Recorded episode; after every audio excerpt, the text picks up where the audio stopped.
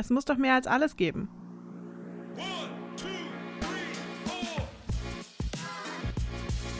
Herzlich willkommen zum Podcast von Theoversity.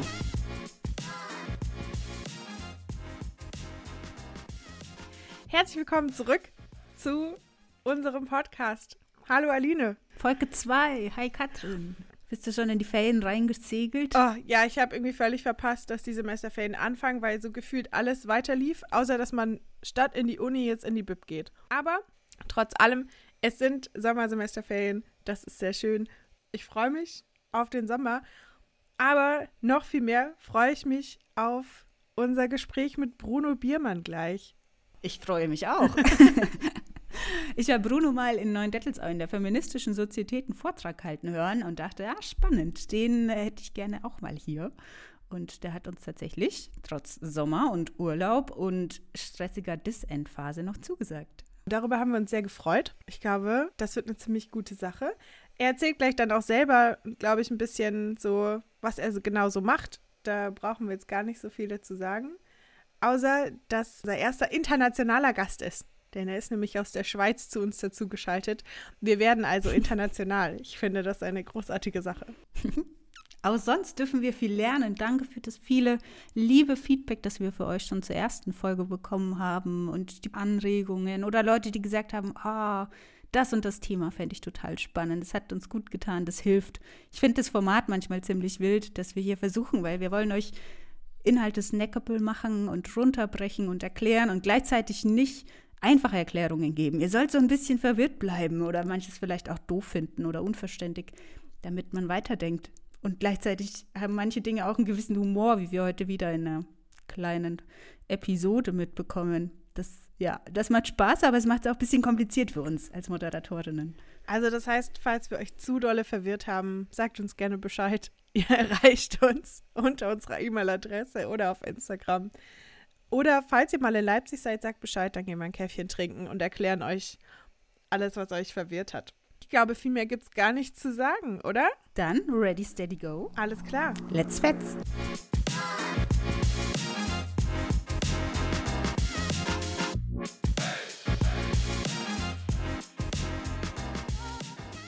Herzlich willkommen zurück zur nächsten Folge.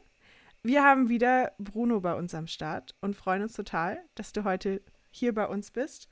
Wir haben dich ja eben schon so ein bisschen kennengelernt und so ein bisschen gehört, was du machst und haben deswegen jetzt für dich die gleiche Frage, die wir auch unseren anderen GästInnen so stellen, um nochmal so ein bisschen dich herauszufordern, eine kurze, klar verständliche Antwort auf eine der komplexesten Fragen ever zu finden, nämlich was ist Theologie für dich? Theologie ist, wenn Menschen nachdenken über Göttliches und Gott und was das alles so sein kann und bedeutet für Menschen in der Gegenwart und in der Vergangenheit und in der Zukunft wahrscheinlich auch. No, das fand ich schön. Das war wirklich kurz und knackig, Bruno. Sehr gut. Yes.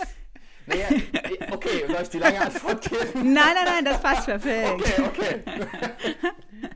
Nein, ich ja. fand das in unserem ersten ja. Teil schon so schön, dass du gesagt hast, heutige Fragen mal in der Bibel suchen, dass diese Texte durchaus noch Relevanz haben für heute und dass die vielleicht auch erst sprechen, wenn die in unseren heutigen Kontext hier reingehoben werden und wenn wir den Kontext von damals richtig interpretieren. Und darum geht es heute auch ein bisschen. Mhm. Wir haben im Vorfeld geschaut, was du so machst und du hast uns ja auch ein bisschen Texte geschickt an dieser Stelle müssen wir ein bisschen gemein sein, denn wir durften einen Text lesen, der noch gar nicht draußen ist. Das heißt, ihr könnt jetzt gar nicht selber den Text lesen gehen, sondern müsst uns einfach glauben, dass der Text richtig gut ist und Spaß macht zu lesen. Du hast dich darin mit dem Hohen Lied auseinandergesetzt. Ein Bibeltext, der jetzt vielleicht nicht derjenige ist, den alle schon zehnmal gelesen haben und super präsent haben. Deswegen fanden wir das sehr spannend, dass du dich damit irgendwie beschäftigt hast. Die ich weiß nicht, kann man das sagen, die Pointe oder so, war ja, dass du dich mit queeren Perspektiven auf das hohe Lied da auseinandergesetzt hast. Da mhm. ist jetzt mhm. mal meine erste bisschen blöde Frage, wie, wie kommst du dazu? Also du sagst selber im Text, dass du hetero bist und cis. Wie, also wie kommt man dann dazu, sich mit queeren Perspektiven auseinanderzusetzen? Wir hatten es schon im, im Intro so ein bisschen vorher ja auch, ich habe mich im Studium viel mit Gender und Feminismus beschäftigt schon und dann war während dem Studium Judith Butler mega prägend. Von Judith Butler ist eigentlich eine der, ja, wie man könnte sagen, Gründungsfiguren auch von, von und für Queer Theory.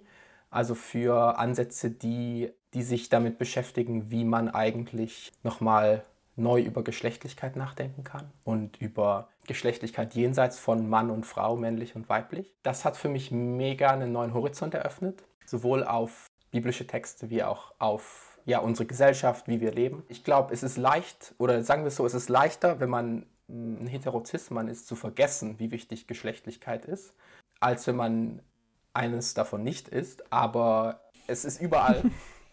Geschlechtlichkeit ist überall und spielt überall eine Rolle ja, ob wir es anerkennen oder nicht. Für mich war, war die Auseinandersetzung damit mega prägend und ich habe das Gefühl, ähm, dass wir in der Theologie und auch in der Bibelauslegung das oft immer noch vergessen oder oft immer noch entweder als ein Randthema betrachten oder als so ein Inselthema. Das macht dann jemand Spezielles, der macht Genderforschung und dann können die anderen alle sagen, ach, jetzt haben wir jemand Glück gehabt und jetzt können wir weitermachen, was wir seit, seit 50, äh, 100 oder wie viel 100 Jahren auch auch treiben.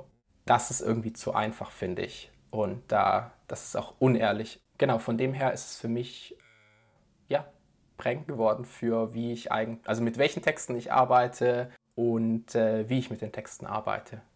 Und vielleicht noch dazu, also ich habe auch viel Beziehungen zu Menschen, die, also im, im Freundeskreis, im Studium etc., für die das nicht nur, also für die das auch persönliche Themen, also die, die ihren eigenen Körper betreffend sind. Von dem her ist es auch eine Frage von Allyship für mich an der Stelle. Solche Debatten kochen ja immer mal unterschiedlich hoch. Darf man als weißer cis-hetero-Mann über queere Perspektiven schreiben? Nimmt man Menschen, die diese Sprecherposition hätten, nimmt man denen das weg? Ich selbst bin auch cis-hetero und ich frage mich das immer wieder nicht nur in Bezug auf Gender oder auf queer, sondern auch darf ich, wenn ich angefragt werde zu rassismuskritischen Workshops oder so, sollte ich da hinfahren? Wie ist da deine Position?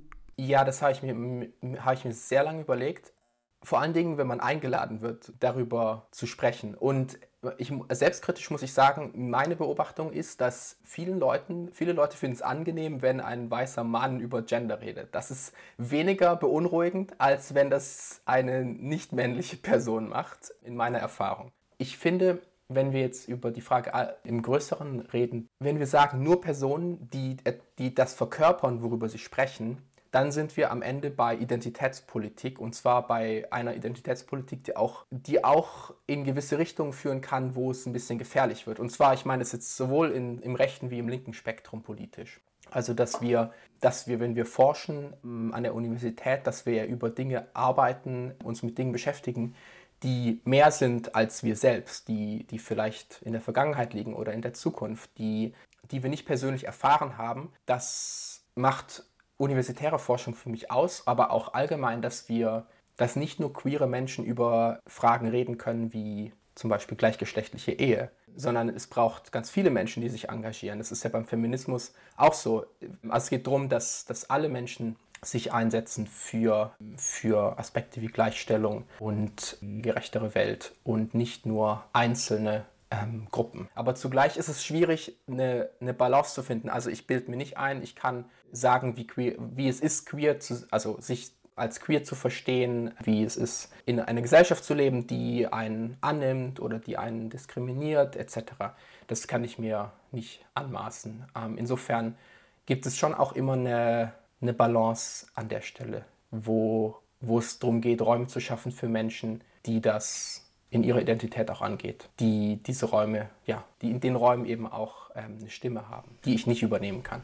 Ja, ich glaube, dass, also gerade auch beim Feminismus finde ich, das ist auch sowas, der ist ja auch für alle da. Also auch, auch in der, ich sag jetzt mal, queeren, befreiungstheologischen Bewegung, die hat natürlich einmal den Fokus, dass queere Menschen für sich Räume erschließen und äh, Systeme durchbrechen und so. Und gleichzeitig ist ja, also würde die Heteronormativität runtergehen, wäre das auch für alle Heteromenschen was Gutes. Genauso wie es für alle Menschen gut wäre, wenn wir das Patriarchat los würden.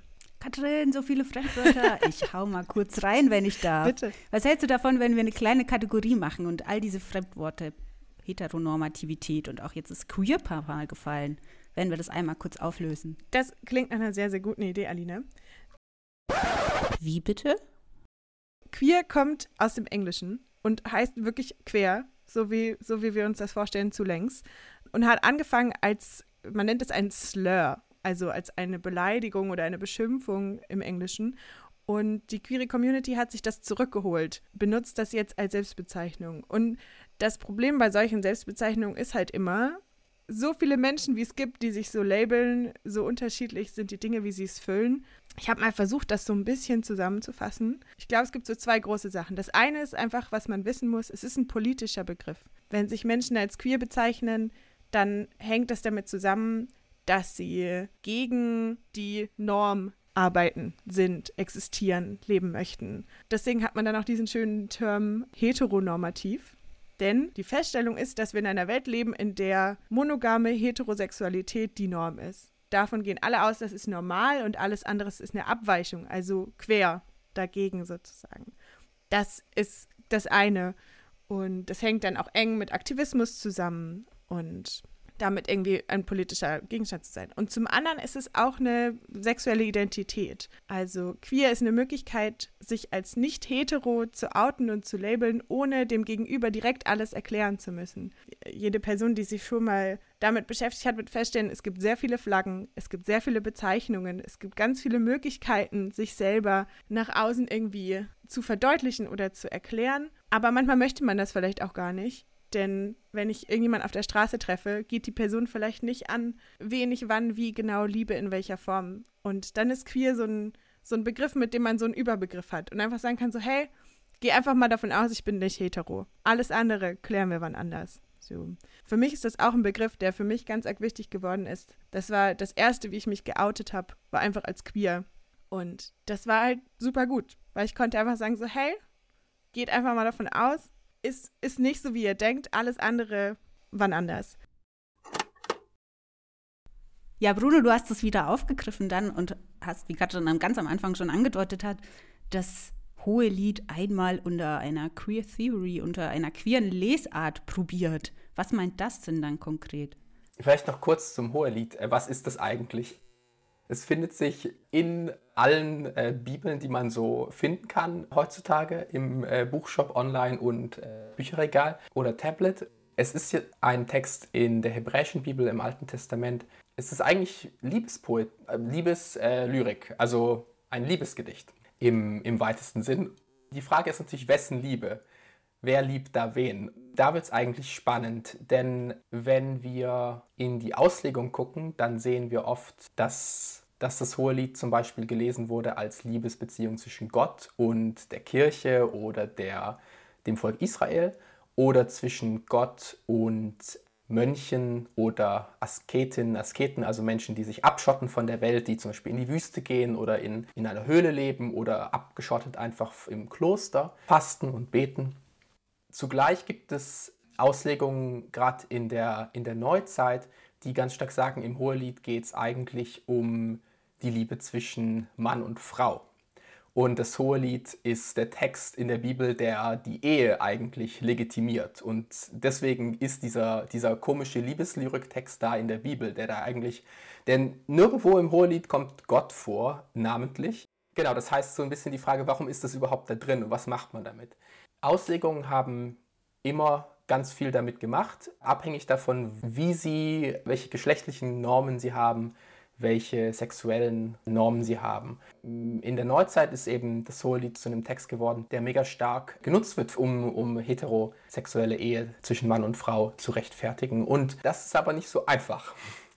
Das findet sich nicht einfach in diesem Text, denn die sind nicht einfach so verheiratet zum einen die Liebenden dort, noch ist die Frage, sind es, ist es eine, ein Liebespaar, sind es mehrere? Das Spannende an diesem Text ist eigentlich, dass dadurch, dass es sich um Poesie handelt, da ganz viele verschiedene Lesarten möglich werden. Also da sind ganz viele Dinge unklar und Bibelauslegerinnen und Bibelausleger zerbrechen sich seit, seit langem die Köpfe darüber, wie man all diese poetischen Bilder klarer machen kann, also irgendwie handfester. Aber der Witz an der Poesie ist ja, dass sie, dass sie sich dem eigentlich entzieht durch durch Metaphern und, und Sprachbilder und Anspielungen. Und Ich speise das Ganze mal kurz ab, wenn ich darf. Ich lese einfach mal kurz was vor, wenn ihr Lust habt. Wir gucken mal auf Textebene. Oh ja, genau. Sehr gut, sehr gut.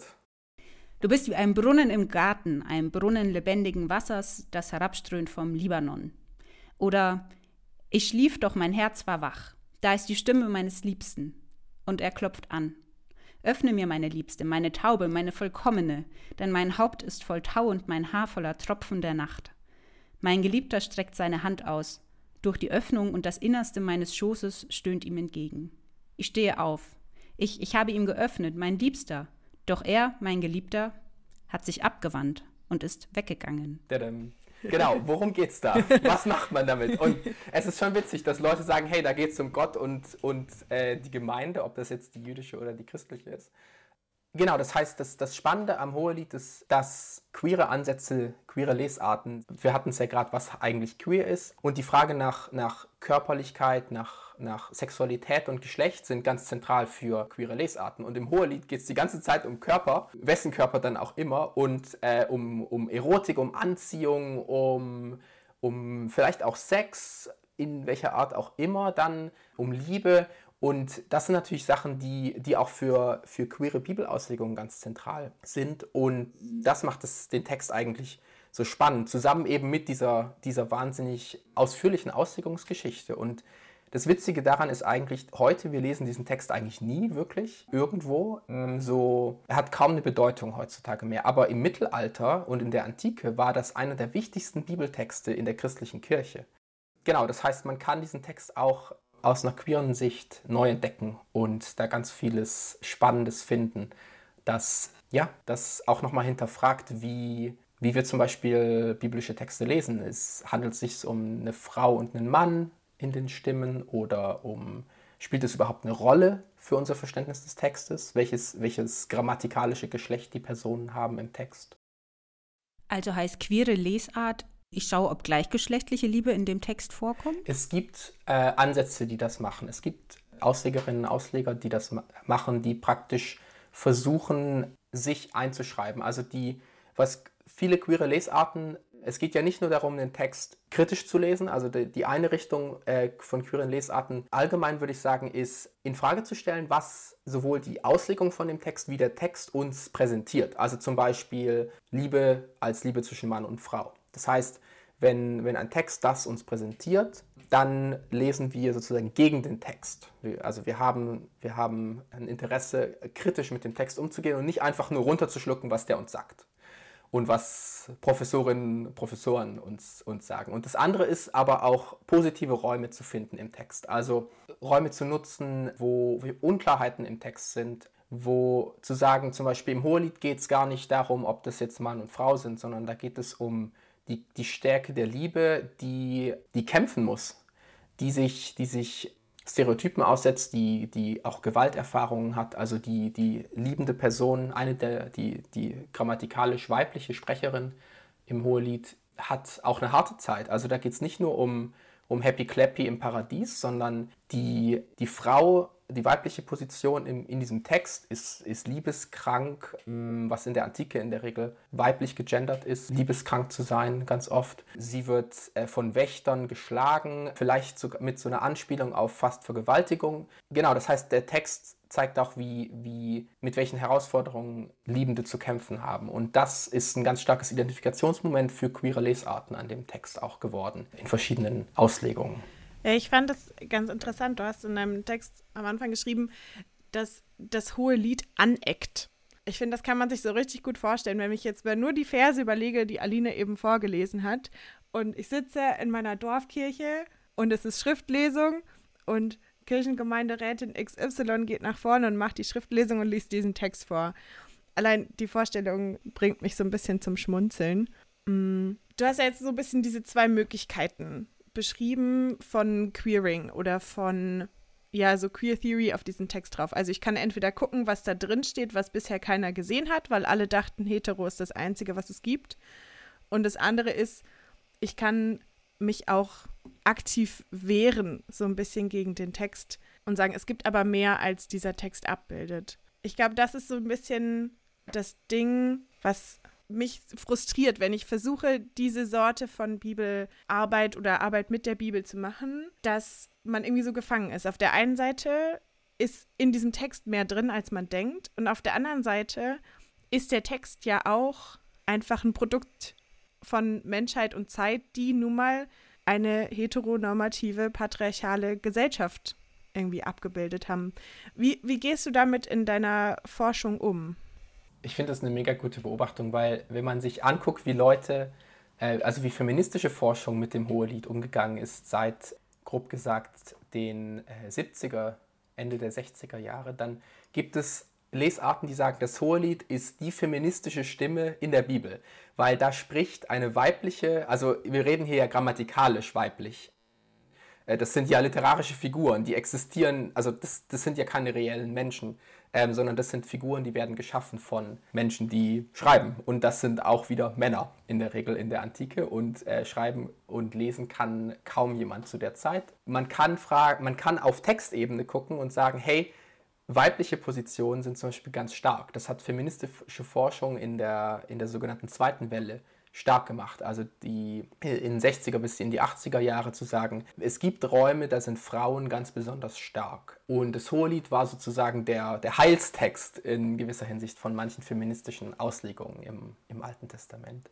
Und dann gibt es Auslegungen, die eher genderkritisch sind, die sagen, hey, wer schreibt denn diesen Text und wer schaut denn auf diese Körper? Da sehen wir, dass äh, wenn wir sozusagen eine Ebene nochmal diesen Schritt machen und fragen, wer, wer schaut auf diese Körper, sehen wir, Weibliche Körper sind anders gegendert als männliche Körper. Also der, der weibliche Körper wird im Hohelied stilisiert als etwas, das erotisch ist, weil es versiegelt ist, dass man, dass man öffnen will, der, wo man hineinkommen will. Und das sind, das sind natürlich Metaphern, die mit Penetration spielen, als eine als sexuelle Praxis.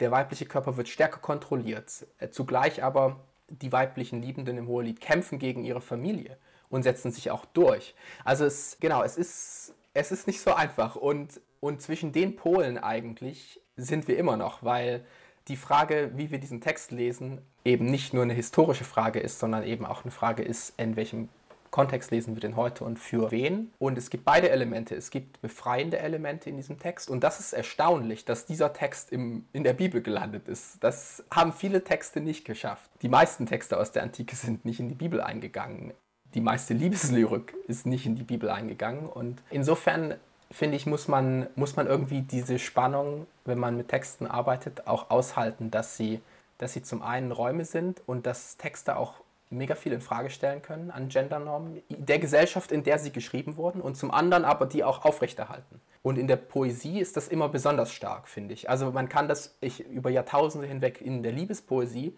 kann man ganz viel machen, was in der Wirklichkeit ganz schwierig ist. Also im Hohelied sieht man das daran, dass der Vater der Familie kommt nicht vor.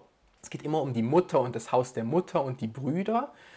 Und der Familienvater, der aber der, im alten Israel in der Antike immer der, der, ja, die Kontrolle über das ganze Haus hatte, über die Körper, die sich in diesem Haus befanden, ihre Arbeitskraft, ihre sexuelle Reproduktion, der kommt nicht vor in diesem Text.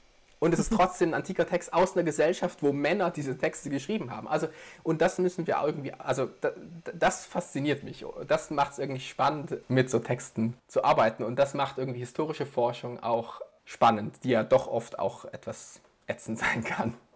Ja, Katrin hat vorhin schon so die Heteronormativität und Norm und was ist normal so schön erklärt. Und du plädierst quasi dafür, nicht neue Normen zu suchen, oder? So verstehe ich Queering zumindest. Es geht nicht darum, jetzt zu sagen, es ist eine Gegenmethode, sondern es ist einfach wie so eine dauernde Aufforderung, eben keine Kategorien zu suchen, wach zu bleiben und in einer Form von Analysekategorie zu überlegen, wo trage ich jetzt heute mein Bild von der Mann ist so und so ein und übertragt es in antike Texte, die vielleicht ganz andere Vorstellungen hatten, was Männlichkeit zum Beispiel bedeutet. Ja, voll. Ja. Was zum Beispiel, was wir heute als queer bezeichnen, oder identifizieren, das muss ja gar nicht queer in der Vergangenheit gewesen sein. Wenn queer für uns ein Begriff ist, der in Relation steht, in Beziehung, also sozusagen eben, wir, wir hatten es ja von dem, dem Antinormativen oder de, dem, dem Queren, dem Nicht-Passenden, dann ist das nicht zu allen Zeiten gleich. Das heißt, wir können auch nicht einfach sagen, heute ist queer für uns dieses und jenes und in der Bibel ist es das Gleiche. Also da muss man auch aushalten, dass dass das vielleicht nicht ganz deckungsgleich ist. Und das macht es auch um, umso spannender. Und gleichzeitig entkräftet es ja auch den Vorwurf zu sagen, ja, Leute, ihr tragt ja jetzt heutige Kategorien von queer in antike Texte. Das gab es da doch überhaupt nicht. Sondern es ist eher der Aufruf zu sagen, Moment, vielleicht trägst du ja gerade auch deine Kategorien unreflektiert ein. Eigentlich ist Queering dann schlichtweg die Analyse darüber, mit welcher Brille sehe ich in Texte. Ja, voll. Ich finde, es ist aber, Queering ist nicht eine spezifische Methode, sondern es ist wie auch feministische Zugänge, es ist wie die, das Vorzeichen vor der Klammer. Also es bestimmt schon, welche Fragen stelle ich eigentlich, wie, welche, welche Methoden suche ich, welche Zugänge suche ich. Also es kann nicht nur, ich finde ganz oft sieht man das in der Bibelauslegung, dass man sagt, okay, man macht jetzt feministische Exegese oder queere Exegese als einen Schritt innerhalb von so einem ganzen Werkzeugkoffer. Und das ist genau falsch herum. Das ist, das ist sozusagen die Domestikation von Queerness. Das ist die, wir, wir machen jetzt queer zu einem, zu einem hippen Werkzeug, das wir jetzt auch noch handeln können, dass die dann nicht irgendwie ein bisschen zu, zu abgefreakt werden und so. Also man muss äh, queer, queere Zugänge äh, verunsichern, auch was, was überhaupt angemessen ist für, für universitäres Arbeiten oder für, für wie gehen wir mit Texten eigentlich um es gibt queere Zugänge zum Hohelied, die lesen das als Pornografie. Und da geht es dann um, um Orgien zwischen Tieren und Menschen und, und ich bin jetzt nicht zu grafisch, je nach Zuhörerinnenschaft, aber es gibt solche Zugänge, die, die ganz stark das Pornografische betonen, ausgehend von einer historischen Analyse, aber dann eben vor allen Dingen das Zusammenlesen mit, mit Performance-Art von Pornokünstlerinnen heutzutage. Und das kann man auch machen. Zugleich stellt das natürlich, erzeugt es bei vielen BibelauslegerInnen wahrscheinlich ein gewisses Jucken im Gehirn und gewisse, gewisse Unbequemheit.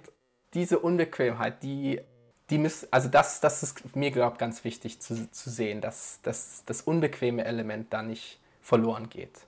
Ähm, weil sonst schränken wir queere Zugänge, sonst schränken wir die ein, sonst domestizieren wir die für die Theologie und für die Auslegung. Ja, also wir hatten uns für unsere Vorbereitung auf unseren Zettel so ganz groß drauf geschrieben, Ambiguität und Komplexität aushalten.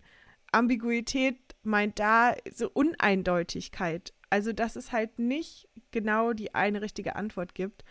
Und ich glaube, das ist eben genau da auch so ein bisschen der Schlüssel und täte, glaube ich, den Bibelwissenschaften als Ganzes auch gut, wenn wir das stärker einüben, uns da ein bisschen, ja, uns dem aussetzen. Und das ist natürlich super anstrengend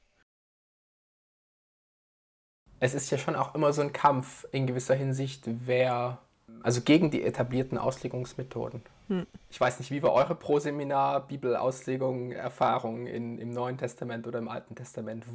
War da, also meine Erfahrung ist, im, im, im Grundstudium in Theologie, im besten Fall hatten wir so eine Sitzung zu feministischen Zugängen mit, zusammen mit Ikonografie und Sozialgeschichte und, und all diesen sozusagen etwas kontextuelleren Ansätzen und der Rest ist historisch kritisch, was auch immer das dann alles beinhaltet. Und das ist natürlich, ja, sagen wir es so, ich hoffe, dass das hält sich nicht äh, für allzu lange noch, wie wir auch Theologie unterrichten und, und studieren. Weil so, das, so geht es ja auch weiter. Also zu entscheiden, wer, was ist eigentlich Wissen über Texte, über biblische Texte und was ist Unwissen oder minderwertiges Wissen. Da haben wir an der Uni schon auch sehr klare Kategorien für, die, die wir selten hinterfragen eigentlich. Du hast ja vorher schon so die Gefahr aufgemacht, dass Queering mit in den methodischen Handkoffer der Universität reinwandert. Auf der anderen Seite wollen wir ja genau das, dass diese Vorzeichen, die du gesagt hast, hinterfragt werden. Wenn ich jetzt eine Hausarbeit schreiben will im Alten Testament und ich möchte eigentlich gerne diese bisschen dieses verstörende queere Element mit reinbekommen, wie schaffe ich das denn jetzt? Wie kann ich da rangehen, ohne dass ich es normalisiere? Das ist eine harte Frage.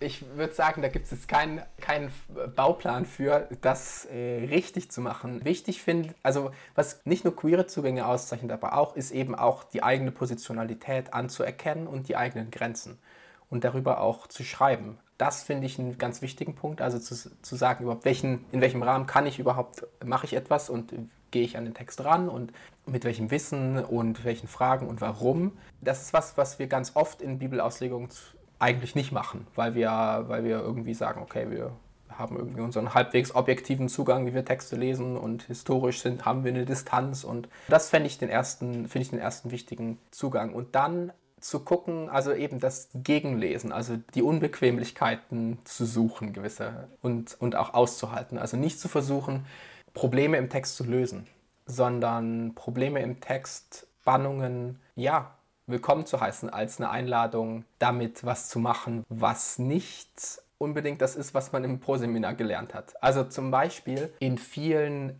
dekolonialen, postkolonialen Zugängen zum Josua-Buch. Im Josua-Buch geht es um die, wie Israel das, das Land Israel in Beschlag nimmt. Die Erzählung im Wesentlichen beinhaltet das mehr oder weniger ein Genozid an der gesamten, fast gesamten, also der Witz ist das Überleben ein Paar, aber das Großteil der, der gesamten kanaanäischen Bevölkerung, die praktisch dort ist, bevor die Israeliten das Land sich schnappen, dem im Prinzip ein Genozid erfährt, also komplett vernichtet wird. Historisch wissen wir, archäologisch, das hat gar nicht stattgefunden. Also das ist völlige Fiktion. Das Spannende ist, dass die meiste Zeit hat die Kirche und auch Staaten sich als Israel verstanden. Also wir gehen jetzt dahin und wir nehmen das Land in Beschlag.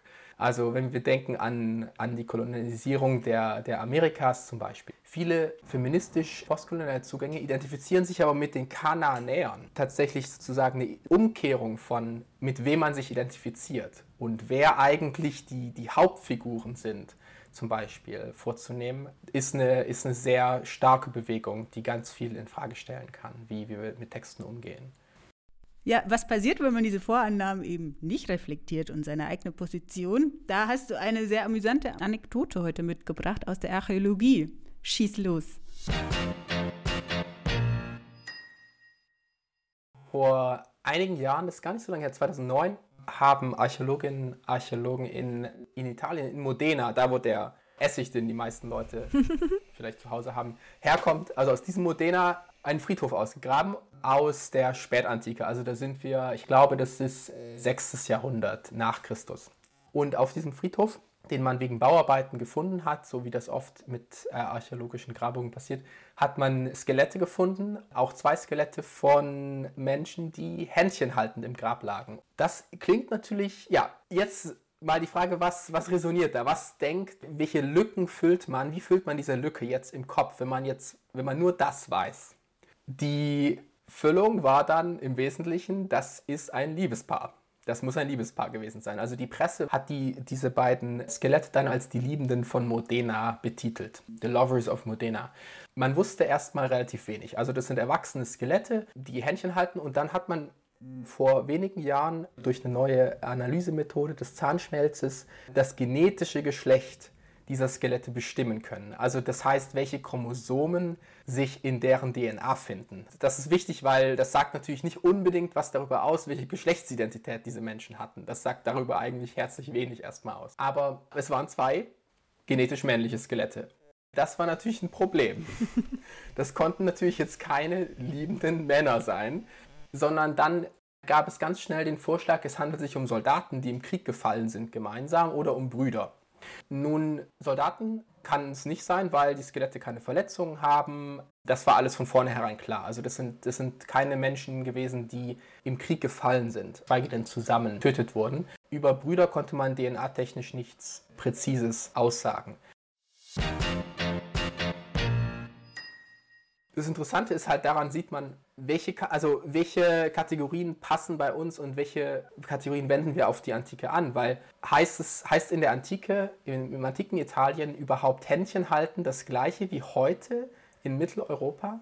In vielen Gesellschaften heutzutage auch noch, außerhalb Mitteleuropas, ist Händchen halten, Körperkontakt zwischen gleichgeschlechtlichen Menschen viel verbreiteter als zwischen männlichen und weiblichen Personen im öffentlichen Raum. Also ich hatte zum Beispiel einen Studienaustausch mit muslimischen Studierenden aus Ankara und wir waren in gewisser Hinsicht mega touchy die ganze Zeit.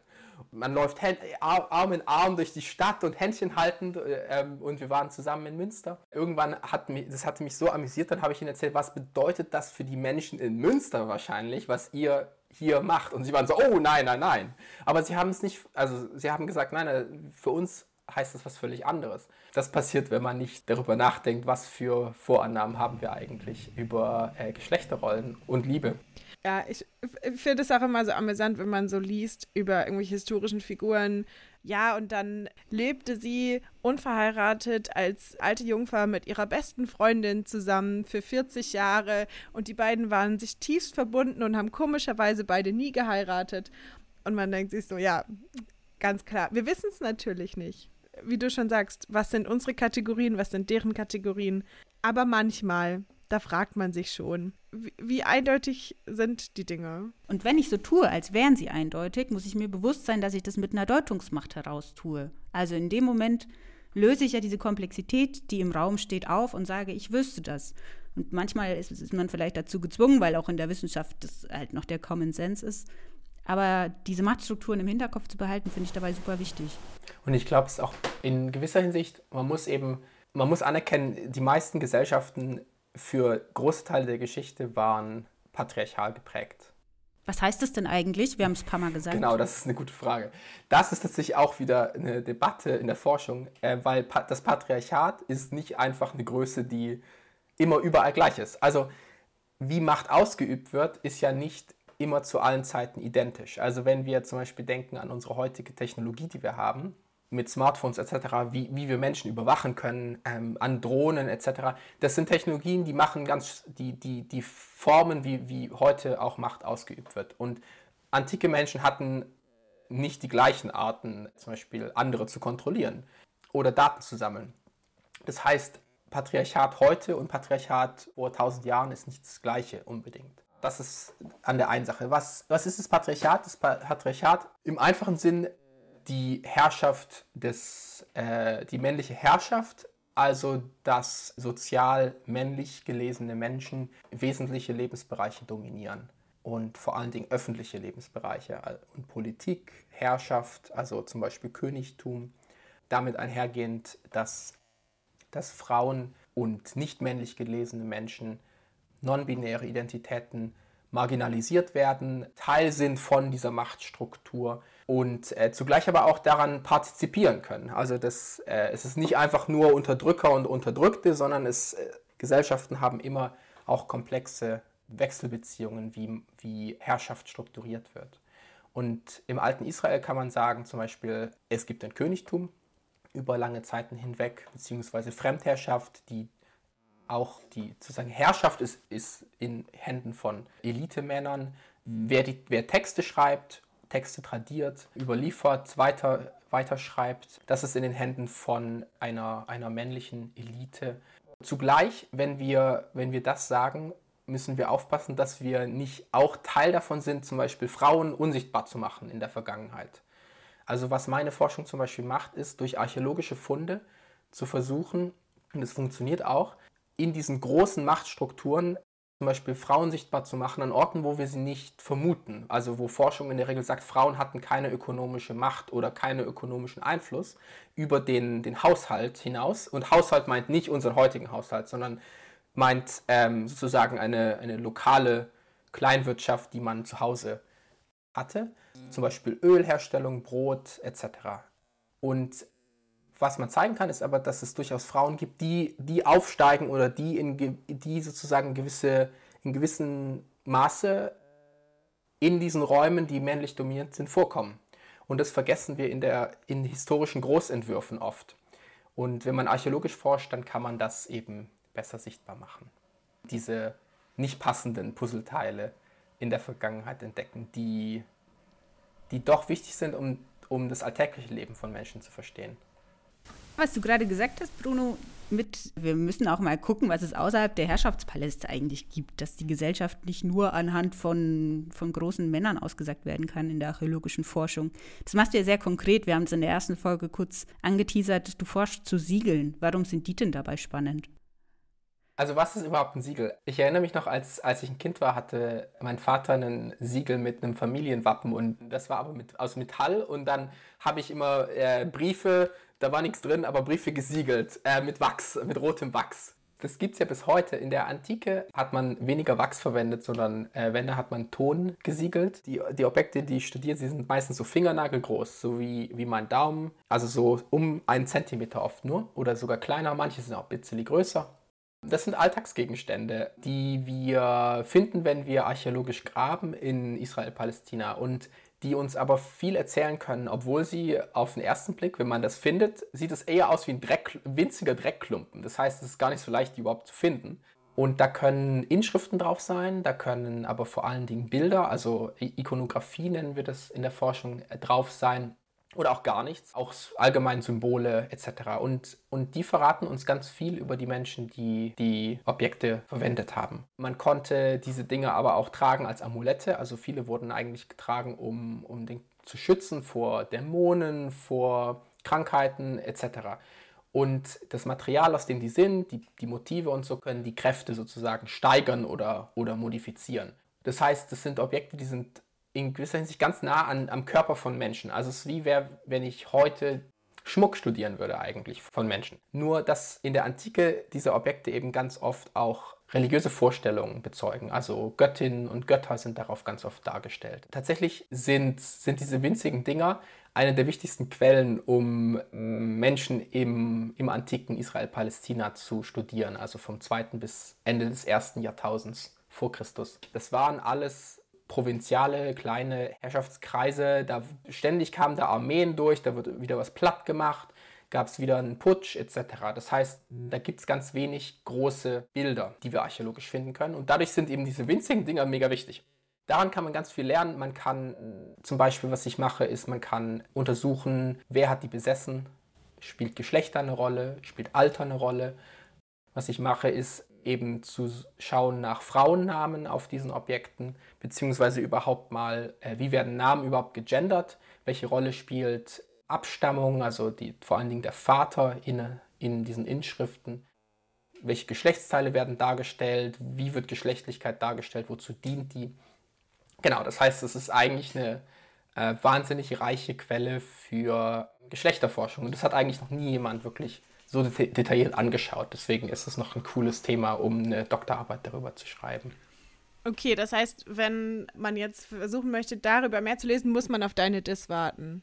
Schrägstrich auf dein Buch. Ja, beziehungsweise andere Sachen, die demnächst mal im Druck sein sollten. Also Ende des Jahres sind dann die ersten Sachen mal raus dann auch. Genau.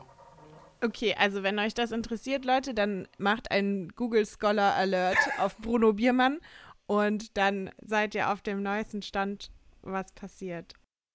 Aber auch sonst zum Abschluss gibt es doch bestimmt schon ein bisschen Literatur, wenn ich eine exegetische Hausarbeit schreiben will, wo ich reingucken kann. Hast du eine Kommentarempfehlung oder so, die über heteronormative Perspektiven hinausdenken kann?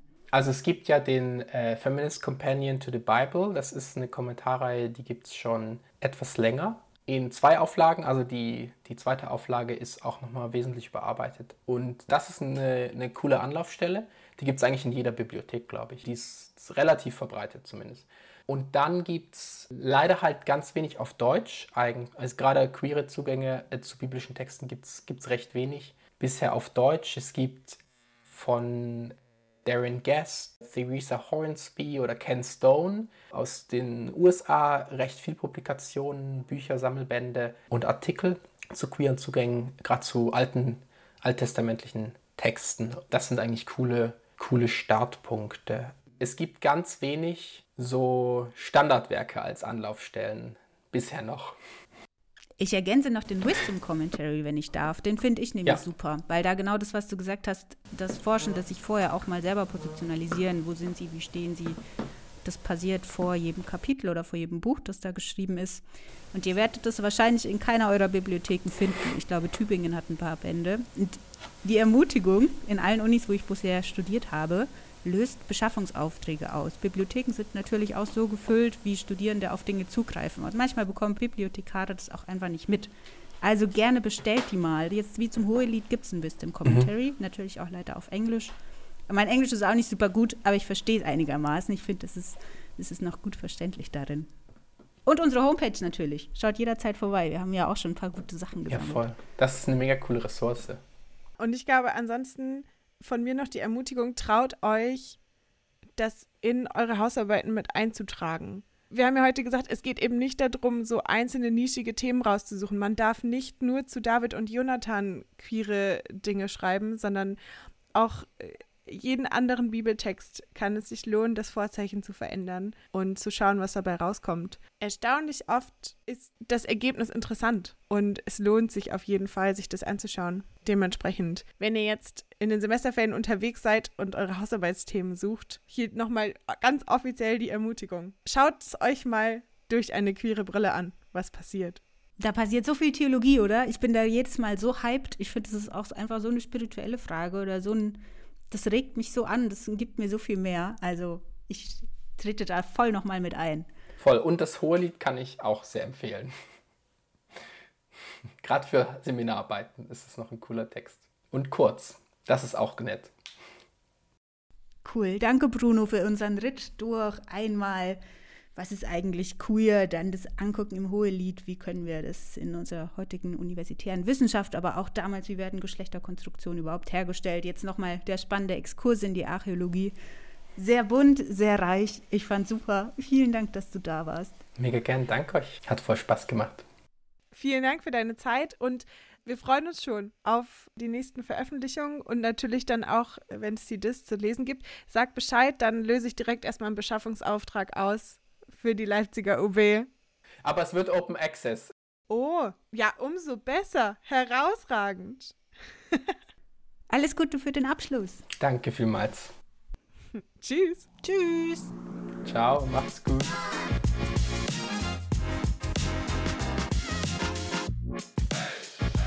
Richtig, richtig cool. Ich hatte eine sehr gute Zeit. Aline, wie geht's dir?